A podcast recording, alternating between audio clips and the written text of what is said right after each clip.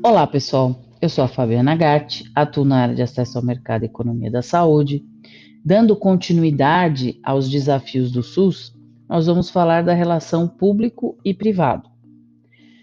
Quando falamos do desafio de rever a relação público-privado, é possível avançar justamente nas discussões de avaliação de incorporação tecnológica e da necessidade de modernizar a parte instrumental e de parâmetros assistenciais do público. Num rápido olhar, o que se pode observar hoje da dificuldade do gestor municipal é principalmente a relação com o setor privado, onde há uma expansão de provedores privados por oferta espontânea de mercado ou de construção de mercado e não há uma política pública de indução ou de restrição. Um exemplo disso é a entrada de equipamentos diagnósticos de última geração né, em valor dólar e, no caso, aquisição, por exemplo, de tomógrafos de última geração, custando 400 mil dólares, gerando uma pressão de utilização pela oferta então, a saúde suplementar, em qualquer cidade desse país, ela é um comprador mais competitivo do que o gestor do SUS. Não é só para a contratação de profissionais como médico, mas é o médico, é a clínica, é qualquer serviço que se analise, né? O setor da saúde suplementar, se vier a competir com o SUS, ele tira do SUS o profissional, ele tira o hospital, o que for, então, há um estudo recente apontando perda de leitos hospitalares em relação ao SUS. Então, o modelo da medicina curativa adotado pelo setor de saúde suplementar, ele tem um efeito crítico na cidade, por exemplo, como São Paulo, porque o usuário do SUS, ele quer um SUS igual ao plano de saúde, ou seja, porta aberta.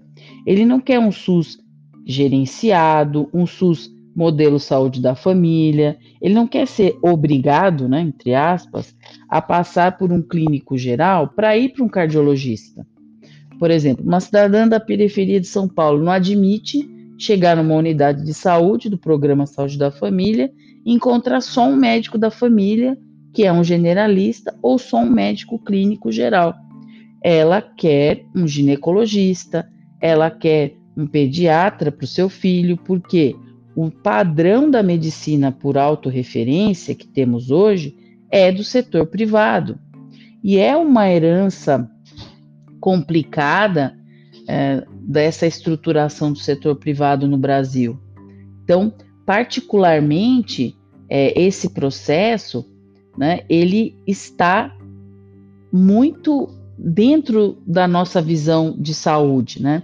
Então, não passar pelas etapas, não ter um médico geral e sim ter um médico especialista, né? Então, o que, que a gente vê? A gente vê que o SUS, ele é uma assistência gerenciada. Ele tem ações e serviços públicos que se integram de maneira regionalizada e hierarquizada. O SUS, ele não é o setor privado, mas em grandes centros ele é pressionado para atender como se fosse, né? Então, é complicado esse processo, né? Em que você vê uma necessidade que é diferente da estrutura que o sistema prevê.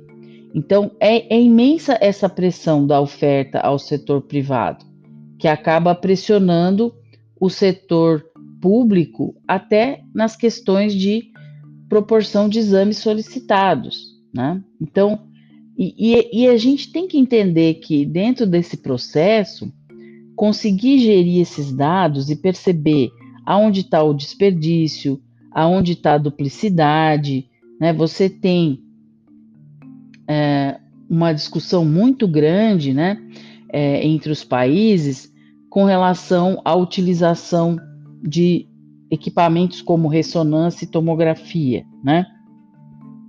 Você pega os Estados Unidos, é o país que mais utiliza, né? Depois você tem aí é, as discussões é, voltadas para o sistema privado de saúde, né? Então, Se a gente for pensar em termos de racionalidade do uso dessas um, possibilidades, né, dessas ferramentas, tomografia, ressonância, a gente faz, por exemplo, duas e meia vezes mais ressonância que o Canadá e 35% a mais de tomografias.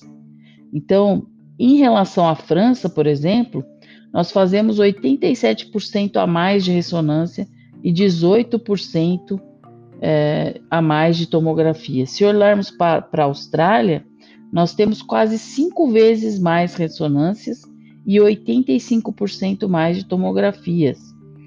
Então, quando a gente toma qualquer um desses parâmetros para avaliação, nós estamos acima do necessário. E mesmo assim, nós continuamos a ter filas, esperas, é, reclamações, né? Então é muito importante a gente perceber o papel das ferramentas de economia da saúde nesse processo. Bom, pessoal, ficamos por aqui e até mais.